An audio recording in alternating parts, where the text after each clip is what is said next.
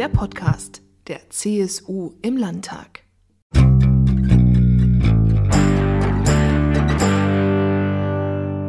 Herzkammer vis-à-vis. Das Podcastgespräch. Herzlich willkommen zur Herzkammer aufs Ohr, dem Podcast der CSU im Bayerischen Landtag. Heute geht es um ein ganz spezielles Thema, Cybercrime. Und jeder hat eine Fantasie, was das wohl wäre. Und das Thema hat ja angesichts des Ukraine-Kriegs auch nochmal an Brisanz geworden. Aber wir haben alle so Gedanken, wie sicher sind meine Daten, ist mein Unternehmen sicher, tun die kleinen Unternehmen genug, was ist mit Kinderpornografie, welche neuen Maschen gibt es, auf die wir reinfallen könnten. Und darum soll es heute gehen. Und zur heutigen Folge darf ich zwei ganz spannende Persönlichkeiten begrüßen. Zum einen eine Informatikerin und Cybersecurity-Expertin, Frau Professor Dr. Sabine Rathmeier. Frau Professor Rathmeier, die leitet einen noch sehr jungen, aber sehr gefragten englischsprachigen Studiengang Cybersecurity. Und Sie sind da an der Hochschule der Bayerischen Wirtschaft in München und Bamberg. Mhm. Also auch hier merkt man wieder die Heimatstrategie äh, des Freistaats, also nicht alles in München zu konzentrieren, sondern auch in die anderen Regionen zu gehen. Äh, und Sie bilden Experten aus für digitale Unternehmenssicherheit. Herzlich willkommen. Auf der anderen Seite des Tisches äh, sitzt Herr Oberstaatsanwalt Thomas Goger. Und er ist äh, der Leiter, der stellvertretende Leiter äh, der Zentralstelle Cybercrime Bayern. Ähm, und da gibt es eine Unterabteilung quasi oder eine, Unter, äh, eine Unterteilung davon. Seit 2020 äh, ist er Leiter des Zentrums zur Bekämpfung von Kinderpornografie und sexuellem Missbrauch von Kindern im Internet. Äh, eine Spezialeinheit zur Bekämpfung von Kindesmissbrauch in der digitalen Welt. Es freut mich sehr, dass Sie beide da sind. Herr Goger, erzählen Sie uns vielleicht mal gleich äh, ein bisschen was über Ihre Arbeit in dieser Zentralstelle Cybercrime. Was sind die zentralen Aufgaben? Wie viele Leute arbeiten da? Was machen Sie da eigentlich? Die Zentralstelle Cybercrime Bayern ist 2015 gegründet worden vom bayerischen Justizminister. Wir haben ganz bescheiden angefangen äh, mit zwei Staatsanwälten äh, in einem ausgelagerten Doppelbüro ähm, ohne Unterstützungsbereich sind jetzt ähm, Stand Ende 2022, Anfang 2023 bei 22 Staatsanwältinnen und Staatsanwälten angelangt, die sich um besonders herausgehobene Fälle von Computerkriminalität äh, kümmern. Wir haben im Wesentlichen vier Bereiche in unserer Arbeit. Der eine Bereich ist von Ihnen auch schon angesprochen worden, das ist der Bereich Kinderpornografie im Netz äh, mit, mit ganz äh, schlimm explodierenden äh, Fallzahlen. In dem Bereich arbeiten allein acht ähm, der Staatsanwältinnen und Staatsanwälte. Dass diese Spezialeinheit äh, des ZKI gegründet wurde, war eine Entscheidung von, von Minister Eisenreich im Jahr 2020. Das ist der eine Bereich. Der zweite Bereich ist ja, Cybercrime im engeren Sinne, DDoS-Angriffe, Ransomware-Attacken. Was für Angriffe? Äh, ähm, äh, Denial of Service-Attacken, das heißt Angriffe auf Angebote im Internet mit dem Ziel, ähm, durch massenhafte Anfragen, technisch relativ kompliziert heutzutage, aber darauf läuft es letztlich hinaus, massenhafte Anfragen auf eine Webseite zu richten oder auf, auf andere Infrastruktur im Netz, um die einfach vom Netz zu schießen. Und darf ich da gleich reinfragen? Also ich weiß, das waren jetzt erst zwei Bereiche, ähm, aber wer hat denn bitte ein Interesse, sowas zu tun? Also sind es ein paar Nerds, die sagen, mal gucken, ob es geht? Sind es Wirtschaftsinteressen? Um was geht es denen da?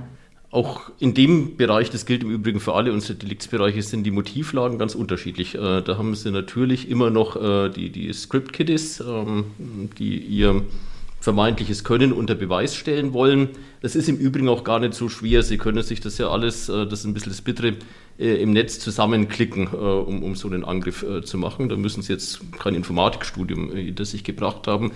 Diese Täterart gibt es. Dann gibt es Täter, die das für Geld machen. Wenn Sie sich einen großen Online-Shop ähm, vorstellen, der am Tag ein paar Millionen Euro Umsatz auf seiner Seite hat, dem drohen sie an, also Freund aufgemerkt, ähm, ja, entweder du zahlst oder äh, wir schießen deinen Webshop äh, für sechs Stunden ähm, äh, vom Netz und wenn du dann immer noch nicht zahlst, schießen wir dich beim nächsten Mal zwölf Stunden vom Netz. Diese Motivlage gibt es. Dann sind logischerweise auch politische Motive äh, denkbar. Das hat man tatsächlich, das ist einer der wenigen Bereiche, wo man Anfang des, des Angriffs auf die Ukraine so ein bisschen gesehen hat, dass zum Beispiel Unternehmen, die Spendenaufrufe auf ihrer Webseite veröffentlicht haben. Die sind Ziel von solchen DDoS-Attacken äh, geworden. Da liegt dann eine politische äh, Motivation sicherlich nahe. Also die Motivlage ist ganz, ganz, ganz unterschiedlich. Mhm. Von, von eher Jugend forscht, will ich jetzt mal, ohne das relativieren zu wollen, ähm, äh, auf der einen Seite sprechen, bis hin äh, zu politisch motivierten, möglicherweise auch staatlich gelenkten Tätergruppierungen. Und der dritte und vierte Bereich? Äh, der dritte Bereich ähm, betrifft ähm, unsere, unseren Kampf gegen betrügerische Anlageplattformen im Netz. Ähm, das äh, Stichwort lautet Cybertrading. Da ist Bayern mittlerweile, ähm, das kann man in aller fränkischer Bescheidenheit schon sagen, europaweit führend geworden. Ähm, aus Bamberg heraus. Ähm, das ist eine Multimilliarden-Euro-Industrie mittlerweile geworden von vermeintlichen Anlageplattformen im Netz mit, mit einer riesigen Callcenter-Struktur im Hintergrund, die letztlich nur das Ziel hat, den Leuten irgendwie eine Geschichte zu erzählen, äh, mit einer gefakten äh, Software Gewinne am Bildschirm vorzugaukeln. Das Geld ist in dem Moment weg, in dem es eingezahlt ist. Das ist unser dritter Bereich. Und der vierte Bereich, ähm, da haben wir auch einen klaren Auftrag ähm, unseres Ministers bekommen, jetzt den Kampf gegen betrügerische Fake-Shops äh, im Netz noch zu verstärken. Das ist ja sowohl für Verbraucherinnen und Verbraucher äh, ein Riesenproblem, aber auch für die redliche Online-Wirtschaft. Ja, wenn sie redlich im Netz was anbieten, sind sie ja darauf angewiesen, dass ihre potenziellen Kunden den Vertriebsweg einigermaßen seriös einschätzen. Und das sind die ganzen schwarzen Schafe nicht nur für die Verbraucher ein Ärgernis, sondern eben auch für die Unternehmensseite. Das sind die vier Arbeitsbereiche, äh, die uns, äh, die uns ausmacht. Fallzahlen wachsen von Jahr zu Jahr. Personell haben wir aber mithalten können. Das ist auch mal ganz, ganz schön, dass nicht nur die Aufgaben wachsen, sondern auch das, das Personal äh, wächst. Ähm, ziemlich spannende Tätigkeit, die wir von Bamberg raus Und es hat sich jetzt so ein bisschen angehört, als hätten Sie so was wie ein Start-up gegründet. Ja? Also mitten in der Staatsanwaltschaft in, in Bamberg von zwei auf 22 Leute. Haben Sie noch ein Beispiel für diesen vierten Bereich, für betrügerische Online-Geschäfte? Also was könnte mir da als normaler Verbraucherin passieren? Also erstens fand ich tatsächlich Ihre Bemerkung mit Startup ganz schön, weil das auch ein bisschen unserem Selbstverständnis äh, entspricht. Normalerweise, äh, wenn Sie in der Behördenstruktur arbeiten, dann gab es die Struktur schon lange vor Ihnen und die wird es auch noch lange nach Ihnen äh, geben. Wir konnten tatsächlich alles äh, von Scratch aus aufbauen und machen das ein oder andere, auch was Partnerschaft mit Forschungseinrichtungen angeht, glaube ich, ein Stück weit unkonventioneller als eine normale Staatsanwaltschaft. Das müssen wir aber auch in der schnelllebigen technischen äh, Welt. Was diese Cyber-Trading-Plattformen angeht, ist die Masche eigentlich ähm, äh, relativ, äh, relativ banal. Ähm, Sie haben vielleicht schon E-Mails bekommen oder Facebook-Anzeigen gesehen, Höhle der Löwen ähm, Olli Welke hat das Geheimnis, wie sie schnell reich werden, aber ähm, die er, ähm, äh, dringt nicht durch, aber Sie können jetzt schnell reich werden. Ähm, dann geben Sie im ersten Schritt Ihre Kontaktdaten ein, dann werden Sie angerufen ähm, aus Callcentern, überwiegend in Ost- und Südosteuropa äh, heraus. Ähm, wir sind im Grunde jeden zweiten Monat da irgendwo unterwegs äh, und durchsuchen und beschlagnahmen und nehmen fest. Dann ist so das erste Ziel, Ihnen mal so eine Einlage von 250 Euro äh, aus der Tasche zu leiern. Dann kriegen Sie Zugang zu einem vermeintlichen ähm, Depot-Account. Da können Sie sich einloggen. Da sehen Sie, wie Ihr vermeintlicher Depotwert, also wunderschön steigt und steigt und steigt.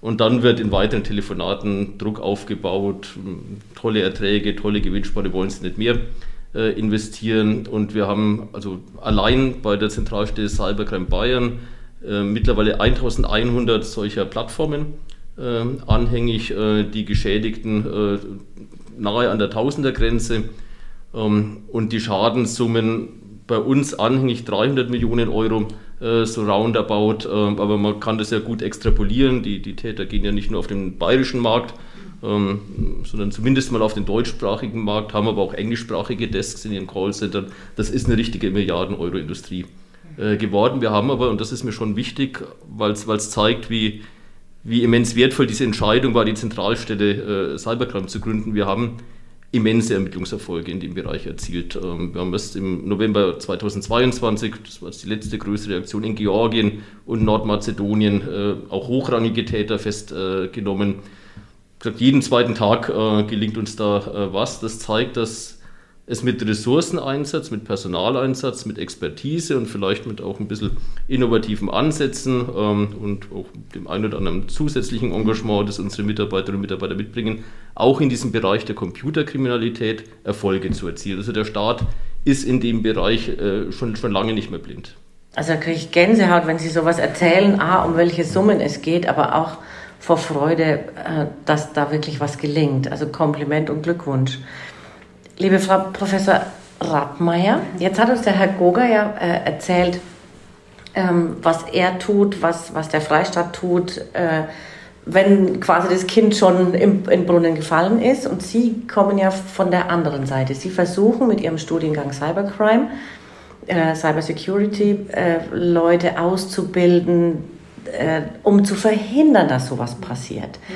Erzählen Sie davon ein bisschen. Also ich stelle mir jetzt, ich habe so ein Bild im Kopf, das sind vor allem junge Männer, das sind völlige Computerfreaks ähm, und ob die jemals wirklich in der Firma arbeiten und tatsächlich ja. äh, was zu Cybersecurity machen, sei noch dahingestellt, aber die sind neugierig. Ja. Ist es so? Auf jeden Fall. Also es sind leider Gottes immer noch äh, zu wenig junge, äh, junge Frauen, äh, die, die das machen, junge Damen. Aber nichtsdestotrotz gibt es die auch. Also, ne, und, ähm, und auch diese Community, sage ich jetzt mal, ne, die, die da so entstanden ist die letzten Jahre, da gibt es im Bereich Cyber eben auch äh, eine ganze Reihe von äh, jungen Akademikerinnen oder eben auch äh, jungen Damen, die sich in dem Tätigkeitsfeld wohlfühlen. Es ist ein super spannendes, eben auch aus der Informatiksicht. Ne? Und ähm, für uns ist wichtig als äh, Hochschule der Bayerischen Wirtschaft, wir haben alle unsere Studiengänge eigentlich von vornherein ähm, in Bayern an dieser Schnittstelle zwischen Wirtschaft und Technologie aufgebaut und ausgerichtet. Ne? Und ähm, vielfach eben in Kooperation mit Unternehmenspartnern aus den Netzwerken, die man persönlich teilweise hat, die die Hochschule hat.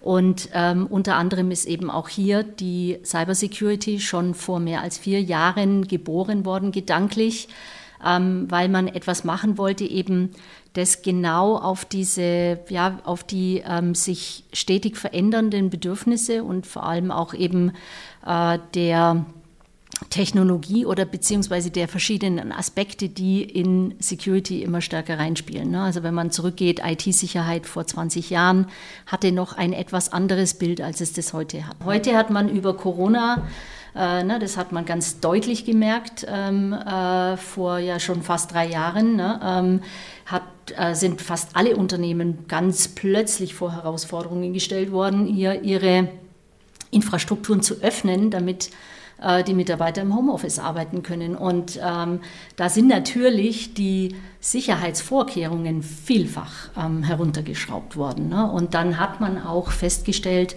dass eben ne, die Mitarbeiter auch teilweise zu Hause überfordert waren mit der Komplexität, dass vielleicht Kinder im Raum waren, dass ähm, man nicht mehr so genau darauf geachtet hat, wer wie wo an den Computer geht und so weiter und so fort. Ne? All das sind so wie soll ich sagen, so auch Teil des Nährbodens gewesen, dass sich da in den, in den letzten Jahren eben nochmal viel zum Schlimmeren verändert hat. Ne? Ja, und weil Sie sagen, Sie arbeiten da sehr viel mit den Unternehmen und eng zusammen, ist es dann ein dualer Studiengang oder ist es äh, so, also wie viel Kontakt haben die Studierenden zu den Unternehmen während des Studiums mhm. schon? Tatsächlich ist es so, dass wir das Programm in Vollzeit und in Teilzeit anbieten, weil es eben viele Personen gibt, die aus Unternehmen heraus sich weiterbilden wollen und eben nicht einen Master komplett weg vom Unternehmen machen wollen und eben das vom Unternehmen auch gefördert wird. Komplett dual haben wir nur im Bachelor-Studiengang und da ähm, äh, ist es eben auch hervorzuheben, gerade in der Wirtschaftsinformatik, da haben wir viele Unternehmen, wo die Studierenden eben wirklich sowohl die ganzen dreieinhalb Jahre des Bachelors im Unternehmen als auch eben bei uns an der Hochschule sind. Ne? Und viele unserer Vollzeitstudenten, die arbeiten aber auch als Werkstudenten schon in Unternehmen, weil eben diese Personen gefragt sind. Also das heißt, da ist der Transfer von, von dem, was sie lernen und erleben lassen, hin in die Unternehmen ziemlich direkt, sehr so stelle ich mir ja, vor. Sehr groß, und ja. wer gerät jetzt da eigentlich so ins Visier von so Cybercrime-Tätern, Täterinnen? Ja. Wer ist da besonders im Fokus? Also das ist tatsächlich auch etwas, was man äh, mittlerweile nicht mehr ähm, also einer Kategorie zuordnen ähm, kann. Ähm, es gibt unglaublich viele Dinge, die man sich aus dem Netz heute holen kann, ohne dass man selber viele Kenntnisse braucht, um mal rumzuspielen. Ne? Das heißt, ähm, da werden schon ähm, Angriffsziele verfolgt, wo ja die, die Opfer eigentlich überhaupt nicht dran denken würden, dass sie ähm, jetzt tatsächlich interessant wären für jemanden. Ne? Gleichzeitig, und das ist ein ganz, ganz großes Problem, gibt es mittlerweile komplette Infrastrukturen, ja Geschäftsmodelle von äh, kriminellen Organisationen, häufig aus anderen Ländern, die eben nicht nur die komplette Software zur Verfügung stellen, um einen solchen Angriff, ich sage es jetzt mal am Beispiel einer sogenannten Ransomware-Attacke, also einer Lösegelderpressung, wo man im Vorfeld eben die Daten meist verschlüsselt der angegriffenen Personen, Organisationen oder Institutionen. Und ähm, wo äh, die äh, sondern nicht, also nicht nur die Software zur Verfügung gestellt wird, sondern tatsächlich die gesamte Infrastruktur irgendwo im, im Darknet, von wo aus die Attacken gestartet werden, beziehungsweise wo dann äh, gegebenenfalls gestohlene Daten abgespeichert werden und wo eben viel verschleiert wird hin, bis hin zu äh, den erzielten Lösegeldsummen, die dann eben über irgendwelche Kryptokonten so verteilt werden, dass sie schwierig sind nachzuverfolgen. Und da habe ich also tatsächlich gleich eine Anschlussfrage, weil ich mir überlege, okay, äh, Sie haben von Georgien erzählt, Herr Goga. Sie erzählen jetzt auch, also oft aus anderen Ländern, aber Zielmarkt scheint schon unter anderem auch Deutschland zu sein. Hm. Sind die deutschen Unternehmen besonders sorglos? sind hier die Mitarbeiter äh, besonders schlecht ausgebildet in Bezug darauf? Ist unser Markt so interessant, weil wir ein reiches Land sind? Haben die anderen die besseren Informatiker? Also was haben wir da für eine Gemengelage? Also worüber wir jetzt gerade sprechen, ist wirklich so ein Gießkannenprinzip. Ne? Also weil, ähm, wie gesagt, Gelegenheit macht Diebe. Ne? Da werden also, Sie müssen sich vorstellen, ähm, es, es, es gibt ähm, jede Menge Schwachstellen grundsätzlich in IT-Systemen. Ne? Und ähm, und äh, die sind sehr schnell bekannt häufig, die werden sehr schnell ausgenutzt, um dann eben mit den entsprechenden äh, Angriffsmethoden äh, diese Schwachstellen zu nutzen und in die Systeme einzubrechen. So wie wenn Sie, was weiß ich, eine, äh, eine ganz bestimmte Schraube in einem, äh, was weiß ich, in diversen Möbel, Möbelstücken verwenden und wenn diese Schraube defekt ist und die ist, weiß ich nicht, wo überall verbaut, so ist es genauso in Anwendungen, die heute überall im Einsatz sind. Ne? Und ähm, da ist wirklich so, dass ähm, eben hier äh, weltweit solche Attacken fahren. Ne? Da ist diese, also diese Schwachstelle ist bekannt, dann gibt es irgendwelche Angriffs... Ähm, äh, mit denen man äh, die diese Schwachstellen ausnutzen und dann wird überall breit. Und dann gibt es solche äh, ne, Kleinkriminelle, die sagen, oh ja, das kann ich mir jetzt, ich kann mir da so eine Infrastruktur mieten, ich gebe 70 Prozent des, also des Gewinns, den ich damit mache, gebe ich ab an die äh, an diejenigen, die diese Software oder ja, diese ganze Malware-Infrastruktur verteilen. Und, äh, das ist dann das Geschäftsmodell. Das ist das Geschäftsmodell. Okay, ja. okay. Und das ist eben wirklich, ähm, das ist was, was wirklich erst in der, in der also relativ jüngeren Vergangenheit, sage ich jetzt mal, so extrem ähm, ähm, gewachsen ist. Ne? Ich hätte mal, sofort äh, auch eine ganz, ganz äh, andere Assoziation ja. dazu, äh, weil mir gerade einfällt, dass tatsächlich äh, ein Bekannter von mir, der sich sehr gut mit, mit Cybersecurity auskennt, gesagt hat, Barbara, es ist wirklich ganz leicht. Ja Geh ins Internet, äh, klick auf die und die Seite, geh auf eine Region der Welt und dann kannst du genau sehen, wo zum Beispiel die Joggingstrecken der Soldaten in Afghanistan stationiert sind, weil ihre Devices, also ihre, ihre äh, Uhren äh, und Handys äh, Signale aussenden, dass man ganz genau weiß, hier laufen die immer rum. Und ich fand es unglaublich, was alles geht. Und ich, die wirklich so mittelmäßiges mhm. Verständnis davon habe, ähm, Zugang habe zu solchen Informationen. Ja? Also die dürfen ja da auf gar keinen Fall. ganz andere Sachen. Also äh, jetzt nochmal einmal, ne? Da, ähm, äh, es gibt äh, Portale, die, äh, äh, was weiß ich, alle möglichen, also es gibt Suchmaschinen wie Google, die äh, das ganze Internet und ähm, absuchen nach zum Beispiel Webcams, die noch öffentlich zugänglich sind. Ne? Also die nicht nur die Bilder anzeigen, sondern wo man sich eben, die ungeschützt irgendwo im Netz stehen und wo ganz häufig kann. solche Admin-Admin oder oder äh, Admin-Passwort äh, als Zugangsdaten ähm, noch vorhanden sind. Ne? Also, wo sich jemand richtig Mühe gemacht ja, hat, das, ja, zu, ja. Äh, das kompliziert zu machen. Genau. Herr Gruber, äh, wir haben ja auch als Politiker, Politikerinnen oft den Eindruck, wir sind zu langsam mit unserer öffentlichen Verwaltung oder, oder es ist ein ganz träger Haufen. Und das, was Sie erzählt haben, hat mir eigentlich das Gegenteil gezeigt. Ja? Also so eine, eine schnelle, schlagkräftige Truppe, ja, das gefällt mir schon gut, wenn wir die in Bayern haben. Also wir haben, glaube ich, tatsächlich einiges. Äh, wir, wir, sind sicherlich weit davon entfernt, perfekt aufgestellt zu sein, aber das, was wir hier, hier in Bayern aufs Gleis gesetzt haben, äh, kann sich wirklich sehen lassen. Die, die Institution der Cyberabwehr Bayern, ein, ein Zusammenschluss aller Behörden, die irgendetwas mit Cybersicherheit zu tun haben. Da sind wir als Strafverfolger dabei, da ist die Polizei mit dabei, da ist der Verfassungsschutz mit dabei, da ist das Landesamt für Sicherheit in der Informationstechnik dabei, übrigens eine neue Behörde, die ja erst vor ein paar Jahren geschaffen worden ist, um genau ähm, äh, da äh, unsere, unsere Antworten auf die Probleme zu verstärken. Ähm, da sind die Datenschützer mit dabei und da wird beständig tatsächlich jeden Tag ähm, per E-Mail, per Videokonferenzen, äh, in Präsenz äh, werden die Erkenntnisse ausgetauscht. Ähm, das sorgt tatsächlich dazu, äh, dafür, dass wir in, vielen Bereichen einfach schneller agieren können. Und man muss Unternehmen, glaube ich, immer ein was klar oder zwei Dinge klar machen. Erstens, ähm, in so einem Laptop, so wie er gerade läuft, ähm, auch hier auf dem Tisch ganz viele Milliarden Codezeilen verbaut äh, Milliarden Codezeilen, von denen derjenige, der die Letztverantwortung hat, zum Beispiel das Betriebssystem gemacht hat, 500 Millionen einfach reingepackt hat aus irgendwelchen Bibliotheken, ähm, die halt da sind, man nicht versteht, wie die funktionieren, aber weiß, was die machen. So von diesen Milliarden Codezeilen sind nach menschlichem Ermessen, ähm, niemand ist perfekt, ähm, auch der Programmierer nicht, irgendwas zwischen 5 und 10 Prozent in irgendeiner Art und Weise fehlerhaft. So, wenn wir ein paar ähm, ähm, 10 Millionen, ein paar hundert Millionen Codezeilen, die problematisch sind. Davon wiederum sind vielleicht ein geringer Prozentsatz sicherheitsrelevant. Bleiben trotzdem noch Millionen Codezeilen übrig, die Einfallstore bieten. Das, das muss man sich einfach mal bewusst machen, dass äh, der Gedanke EDV kann, kann fehlerfrei sein, der ist illusorisch. Das ist das eine, was man im Unternehmensbereich klar machen muss. Und das zweite ist, jeder, der, der Verantwortung trägt, ähm, muss ich mal die Frage stellen, äh, wie schaut es denn aus Freitagnachmittag, 16.30 Uhr oder Samstag äh, ähm, und es geht gar nichts mehr. Von jetzt auf gleich, über Nacht.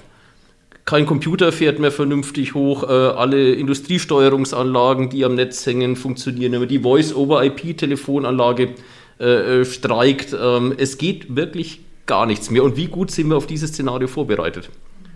Ähm, so, und wenn, wenn man das Bewusstsein mal geschaffen hat, und ich glaube, das wächst tatsächlich auch in den letzten Jahren, die, äh, der Freistaat unternimmt sehr viel, um auch zu sensibilisieren, die Kammern und die, die, die Verbände unternehmen sehr viel. Also auch, auch da steigt schon das Bewusstsein, wenn man, wenn man das erstmal geschafft hat, die zwei Dinge klar zu machen. Erstens, es wird immer anfällig bleiben, weil einfach so viel verbaut ist, so viele Sensoren, so viele Codezeilen auf der einen Seite und auf der zweiten Seite, wie sieht denn das Szenario in meinem Unternehmen aus, wenn ich Samstag früh den Anruf bekomme, komisch, gar nichts geht mehr. Ich hoffe, dass viele diesen Podcast hören und sich zumindest diese zwei Dinge merken. Und da reden wir jetzt erstmal über die Unternehmen. Wenn wir zu den Privatpersonen kommen, was, äh, welche Erfahrungen hat Ihre Cybercrime-Truppe äh, da? Was sind so typische oder häufige Maschen, wo Privatpersonen von Cybercrime betroffen sind? Äh, die Bandbreite ist gigantisch. Ähm, äh, der, der Branchenverband Bitkom hat jetzt Anfang 2023 äh, mal eine Studie, repräsentative Studie veröffentlicht, der drei Viertel der Befragten angegeben und drei Viertel, also 75 Prozent im letzten Kalenderjahr 2022 in irgendeiner Form mit Cybercrime in Berührung gekommen. Das ist also die, die übergroße Mehrheit. So, und was ist die Bandbreite? Das reicht natürlich immer noch auch von, von Ransomware-Attacken, die Privatpersonen treffen weil das äh, sicherlich nicht mehr, äh, nicht mehr der große äh, Anteil ist. Die Täter gehen mittlerweile zielgerichteter dahin, wo Geld zu holen ist. Die wollen keine 500 Euro äh, mehr, damit sie ihre private Fotosammlung zurückkriegen. Ähm, die, die wollen da rein, wo Millionen zu holen sind. Das geht über betrügerische Online-Shops. Das geht über ja, Love und Romance Scamming und dann versucht wird, über Social Media Kommunikation eine Beziehung vorzugaukeln mit dem Ziel, in den Geld Hatte ich tatsächlich in meinem eigenen Stimmkreis zwei Fälle. Zwei, also einmal eine Frau, eine Frau, einmal ein Mann, die zu mir gekommen sind, die Tausende, zigtausende von Euro schon ausgegeben hatten. Also unfassbar, ja, was, was, die, was die Verbrecher da machen. Okay. Ähm, das heißt, ich muss mich ja inzwischen nicht nur vor dem Enkeltrick per Telefon schützen, sondern auch vor genau solchen Dingen. Ich muss viel besser wissen, hm, hm. mich informieren, wo kann ich denn einkaufen online oder lasse ich es lieber ganz? Also welche Tipps gebe ich so Durchschnitts? Also es gibt einen ganz einfachen Tipp, äh, äh, den gesunden Menschenverstand, äh, äh den Sie äh, in der Fußgängerzone an den Tag legen ähm, den vielleicht auch einfach in die Online-Welt übertragen. Sie, sie sperren natürlich die Haustür zu, wenn sie, äh, wenn sie rausgehen. Wenn sie jemand in der Fußgängerzone anspricht und ihnen sagt, gib mir mal deine PIN- und TAN-Nummer, geben sie die ihm natürlich nicht. Äh, und äh, so, so diesen, dieses gesunde Maß an Misstrauen. Fake Shop ist das klassische Beispiel. Ähm, klar sind die gut gemacht, äh, diese, diese Online-Shops. Und klar spart jeder gerne. Ähm, aber wenn dann am Ende Zahlungsmethoden angeboten werden und also Kreditkarte geht nicht, weil zu unsicher und PayPal funktioniert nicht und es bleibt nur die Vorkasse auf dem Konto in Estland, dann ist das vielleicht nicht die allerbeste Idee, da die neue Playstation äh, zu, da würde kaufen. Sogar mein gesunder Menschenverstand ja. wach werden. Ja, wobei man muss natürlich schon aufpassen, ne? weil im Endeffekt, ähm, wenn, wenn wir mal, keine Ahnung, wir beobachten unsere Eltern oder unsere Kinder und so weiter und so fort, dann hat jeder inzwischen auf seinem Mobiltelefon im Prinzip ne, nicht mehr ein VW Käfer, sondern ein Ferrari vor sich liegen. Ne? So ein Handy ist ein äh, Hightech-Computer im Vergleich zu 20 Jahren. So, darüber werden Dinge gesucht, haufenweise, und dann kriegt man eine Ergebnisliste und weiß ich nicht, wie viel Prozent der Links, die man angeboten bekommt, führen irgendwo hin, wo es eben ne, ähm, äh, äh, ja, wo, wo Schaden entstehen kann. Ne? Und, ähm, und das passiert andauernd. Das heißt, dieses ganze Thema dieser Security Awareness, sagt man auch, ne, dieses, dieses Bewusstseins, dass Dinge passieren können, das muss meiner Ansicht nach schon viel, viel früher anfangen, ne, bei den Kindern in der Schule. Auch da, ich bemängel schon immer, dass Informatik und IT natürlich kein, kein äh, Kernfach, ja, sagt die Informatikerin, ja, ja, genau. Aber tatsächlich eben gibt es ja heute Mittel über P-Seminare oder sonst irgendwelche Dinge, einfach ähm, auch dort viel früher anzufangen und dieses Bewusstsein zu schaffen. Interessanterweise, und das mittlerweile auch gut, gut untersucht sind, die sogenannten Digital Natives viel anfälliger für Cybercrime und, und Computerkriminalität ähm, als ähm, so ein bisschen die, die ältere Generation. Das heißt, aufgewachsen zu sein mit dem, was mit den Ferraris, von denen Sie jetzt gesprochen haben, schützt ganz offensichtlich nicht davor, Opfer zu werden, sondern es braucht diese, braucht diese Awareness und die ist in, bei den Digital Natives viel, viel weniger ausgeprägt äh, als, als bei den Älteren. Und wenn wir jetzt insgesamt nochmal auf die Situation in Bayern gucken, ähm, aktuelle Lage zum Thema Cybercrime in Bayern, wie schaut es aus? Also die Bedrohungslage als solche ist hoch, ähm, das kann man so klar sagen. Da muss man ja nur ähm, die, also unsere Fallzahlen äh, sich, sich angucken, die gehen von Jahr zu Jahr äh, nach oben und zwar durch alle Deliktsbereiche. Äh, durch von Kinderpornografie über Betrügereien bis hin zu Ransomware. Aber ähm, ich glaube, die Antworten, die wir mittlerweile geben als Sicherheitsbehörden, als Strafverfolgungsbehörden in Bayern, die können sich wirklich sehen lassen. Wir haben Erfolge.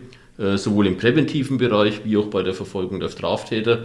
Gewonnen ist der Kampf noch äh, längst nicht und ob und wie der gewinnbar ist, steht auf einem ganz anderen Blatt. Aber wir sind in den letzten Jahren schon unglaublich besser geworden in dem Bereich. Und da muss ich jetzt sagen, als Politikerin, die sowas mit verantworten darf, ich bin ja auch im Haushaltsausschuss fürs Justizministerium zuständig unter anderem, und als Bürgerin muss ich sagen, da ist, glaube ich, unser aller Steuergeld gut investiert. Zum einen äh, äh in dieser ähm, Einheit in, in Bamberg, die Cybercrime äh, verfolgt und erforscht, und zum anderen aber auch an der, an der Hochschule, äh, wenn es darum geht, Leute auszubilden, die sowas gut äh, genau. präventiv bearbeiten können. Und wenn ich jetzt sage, was ich gelernt habe aus diesem, aus diesem Gespräch mit Ihnen, dann ist es ähm, es wird mehr, wir müssen aufpassen, wir müssen Notfallpläne machen. Äh, und am Ende gibt es aber sowohl Stellen, die uns beraten können, wenn wir in Unternehmen tätig sind, als auch äh, fixe Leute in dem wunderbaren Justizministerium Startup in Bamberg, die dann auch äh, beherzt zugreifen, wenn sie äh, so große Organisationen erwischen, die unsere Daten oder unser Geld haben wollen. Liebe Frau Radmeier, lieber Herr Gore, vielen herzlichen Dank für Ihre Zeit und die tollen Informationen. Sehr gerne.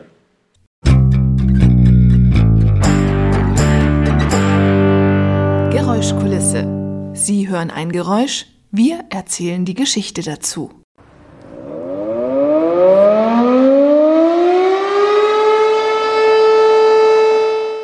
Geht sie los, weiß man, da ist etwas passiert. Insgesamt sechs verschiedene Sirenentöne für Friedens- und Kriegszeiten gibt es, jeweils mit unterschiedlicher Bedeutung. Erfunden wurde die Sirene im 18. Jahrhundert vom schottischen Physiker und Mathematiker John Robinson. Ursprünglich war seine Erfindung für Orgeln gedacht. Ihrer späteren Bedeutung als Alarmsignal zugeführt wurde die Sirene einige Jahre später, 1819, durch den französischen Ingenieur Charles Cagnard de la Tour, der der Sirene auch ihren Namen gab. Ähnlich wie die Fabelwesen aus der griechischen Mythologie, die durch ihren betörenden Gesang auf sich aufmerksam machen, sollte die moderne Sirene vor drohenden Naturkatastrophen, Feuer oder feindlichen Angriffen warnen. Besondere Bedeutung hat die Sirene heutzutage als Alarmsignal für die Feuerwehren. Heult die Sirene in zweimal unterbrochenem Dauerton von einer Minute Länge, richtet sie sich primär nicht an die Bevölkerung, sondern alarmiert die Berufsfeuerwehren sowie die 318.000 Ehrenamtlichen der rund 7.500 Freiwilligen Feuerwehren in Bayern.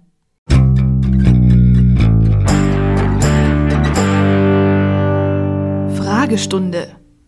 Heute mit Klaus Stöttner, tourismuspolitischer Sprecher der CSU-Fraktion im Bayerischen Landtag und erster Vorsitzender des Bayerischen Kuratoriums für alpine Sicherheit e.V.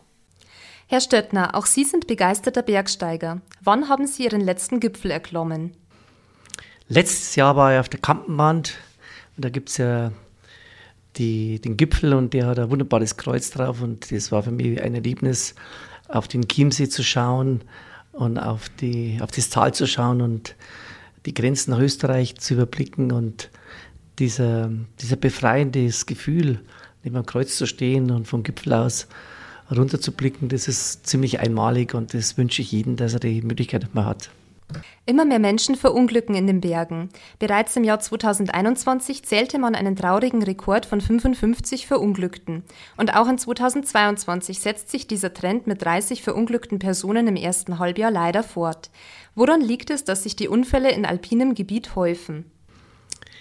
Punkt eins ist sicherlich, dass ähm, durch die Pandemie die Leute gemerkt haben, äh, schön ist auch daheim, man muss nicht in die Karibik fliegen, sondern man kann den, den Naturerlebnis auch bei uns in der bayerischen Heimat, egal ob Niederbayern oder die Al Allgäuer Alpen oder die Bayerischen Alpen, sogar in, in den fränkischen Regionen gibt es Mittelgebirge, was wunderbar sind. Und ich glaube, dass deswegen der Grund ist, dass ähm, die Leute unvorbereitet in die Berge gehen. Ich bin der Vorsitzende des Kuratoriums der Alpinen Sicherheit, wo alle Bergsportverbände äh, gebündelt sind. Und wir haben festgestellt, dass die gute Vorbereitung, auch die gute Ausstattung der Schuhe und der, der ganzen Sicherheitsmaßnahmen wie Handschuhe oder mit Helmen, die gute Grundvoraussetzung ist, dass weniger passiert. Und, und je stärker dass man vorbereitet ist, desto weniger ist man gefährdet. Und deswegen glaube ich, dass A und O ist, gute Qualität in der Ausstattung und gute Vorbereitung und auch einmal Nein sagen, wenn das Wetter schlecht ausschaut. Und das sind die Grundlagen unserer vorbereitenden Maßnahmen für einen tollen Bergerlebnistag. Das, glaube ich, ist ganz wichtig, dass man das so macht. Gerade haben Sie ja schon einige Maßnahmen zur Prävention angesprochen. Ähm, was kann man denn noch tun, um äh, in den Bergen sicher unterwegs zu sein? Wenn man allein unterwegs ist, ist man natürlich auf sich selbst gestellt. Und wenn man ähm, die Verbindung nach zu Hause nicht abreißen lassen möchte, macht es Sinn, dass man sich vorbereitet mit einer sogenannten Sicherheits-App. Da gibt es verschiedene Möglichkeiten der Tracker-App. Guardian Tracker ist zum Beispiel einer davon, der dich, äh, wenn der Partner daheim sagt, hey, wo bist du gerade, mein Partner oder mein Freund, dann kann ich die den nachverfolgen, in welche Richtung er gegangen ist.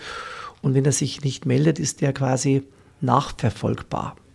Und wir vom Kuratorium der Alpinen Sicherheit haben eine mit Österreich und mit Südtirol eine eigene SOS EU-Alp entwickelt, die uns die Möglichkeit bietet, auch Notrufe abzusetzen, wo die ganzen persönlichen Standortdaten, auch die kompletten Personaldaten wie Krankenversicherung oder Allergien, was du einträgst, sofort übertragen wird in die Rettungsleitstelle, die das wiederum an die Bergwacht gibt oder wiederum an die, an die Ambulanz, an den Rotkreuz gibt, um, die, um, um eine optimale Versorgung zu bieten. Und das macht viel aus. Wir haben sogar eine DIVI-Standort- Suche in dieser App impliziert. Das heißt, wenn man wissen will, jemand hat einen Herzinfarkt, ist der nächste Divi, schaue ich drauf und, und, und man weiß genau, in welcher Ortschaft, wo ein Divi ist und deswegen kann man da wirklich oft Leben retten und das ist das A und O unserer Organisation. Sie haben ja eben schon angesprochen, dass ähm, die Menschen in Bayern ähm, die Berge immer mehr als Freizeiterlebnis entdecken. Ähm, vor welche Herausforderung stellt es denn jetzt auch die Rettungskräfte? Wir haben steigende Zahlen, ähm, weil auch nicht nur die Bayern, die ein bisschen mehr Erfahrung haben, aber auch die Norddeutschen ähm, nach Bayern kommen. Erste Voraussetzung ist, wir kommen die Leute in diese Naturgebiete, wir kommen die Besucher lenken. Wir haben dort der, vom Tourismusverband Oberbayern und München gemeinsam dann weiterentwickelt, damit ganz Bayern eine Besucherlenkungs- ähm, entwickelt, wo man feststellen kann, wo ist denn momentan unheimlich viel los. Man kann vielleicht eine Alternativroute wählen, wo man mit ähm, weniger Staus zu rechnen hat, dass die Leute überhaupt vernünftig in ein Gebiet kommen, wo nicht alles überfüllt ist. Das Zweite ist, ähm, man muss sich schon überlegen, welcher Sicherheitsgrad ist. Besonders im Winter beim Schneeschuhwandern oder beim, beim Tourengehen ähm, haben wir ein sogenanntes Lawinenfallblatt entwickelt, das sehr einfach äh, sogar zu, zu nutzen ist, festzustellen, bei welchen Wetterlagen macht es Sinn, die Tour noch zu gehen oder auch mal nicht zu gehen. Wir haben sogar jetzt halt ganz aktuell, und es wird jetzt am 4. Januar vorgestellt, ähm, Datum ist blöd, weil das ist schon wahrscheinlich vorbei, wir haben sogar äh, eine, für, Kinder und Familien eine spielerische Herangehensweise bei diesem, ähm, bei diesen Lawinen-Ausbildungsteamen ähm, ähm, herstellt. Und die, dieses wie Memory, da spielt die Familie äh, diese Memories. Wer passt zu was? Welche Gefahren gibt es? Wie ist die Schneelage? Und spielerisch äh, auch für Jugendlichen oder auch für die Familie äh, an den Thema heranzugehen, damit man halt präventiv eine Ahnung hat, wann geht was, wann geht sowas nicht und wie muss man sich vorbereiten. So, zuletzt eine vielleicht etwas philosophische Frage. Was denken Sie denn, warum steigen Menschen eigentlich freiwillig auf Berge? Und das, obwohl das ja nicht nur gefährlich ist, sondern auch schweißtreibend und anstrengend. Das hat sicherlich zwei Gründe. Einmal macht Sport in den Bergen, in der Natur, ähm, macht die Seele frei, ist gesund für den Körper, für den Kreislauf. Wir haben ganz große Steigerungsraten an Kreislauferkrankungen. Und äh, wer in den Berg geht, der ist, äh, wird älter, ist gesünder, natürlich auch gefährlicher, so eine Bergsteigertour. Aber ich glaube, die Seele, der Seele tut es gut. Und ein schöner Spruch heißt, ähm, der Weg zum Himmel geht über die Berge. Zum Abschluss machen wir noch eine kurze Entweder-Oder-Fragerunde. Ich nenne Ihnen jetzt zwei Begriffe und Sie entscheiden sich einfach ganz spontan für einen von beiden. Berge oder Meer? Berge. Skifahren oder Wandertour? Skifahren. Zugspitze oder Everest? Zugspitz. Routine oder Abenteuer? Auch mal Abenteuer.